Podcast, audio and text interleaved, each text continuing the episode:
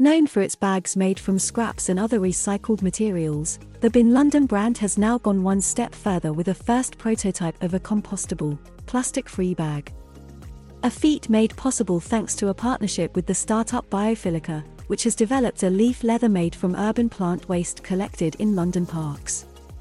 While new alternatives to leather seem to be cropping up in the fashion industry on a regular basis, in order to reduce the impact of our sneakers and handbags on the planet, there is still a long way to go to significantly minimize the impact of an entire sector on the environment. But things can change quickly, as shown by the latest innovation from Been London.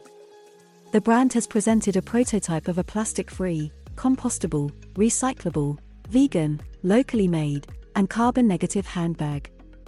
In order to create this prototype and meet these criteria, the brand turned to Treekind leaf leather from the startup Biophilica. This new alternative to leather is made from urban plant waste collected in London parks. Can you get more circular than that? This new type of material would not only be recyclable but also carbon neutral and compostable, which is also useful.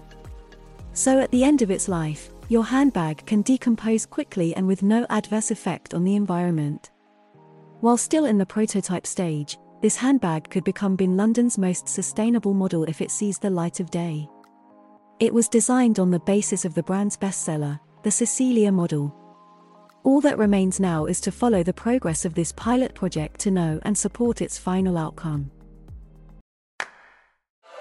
ETX Studio. ETX Studio.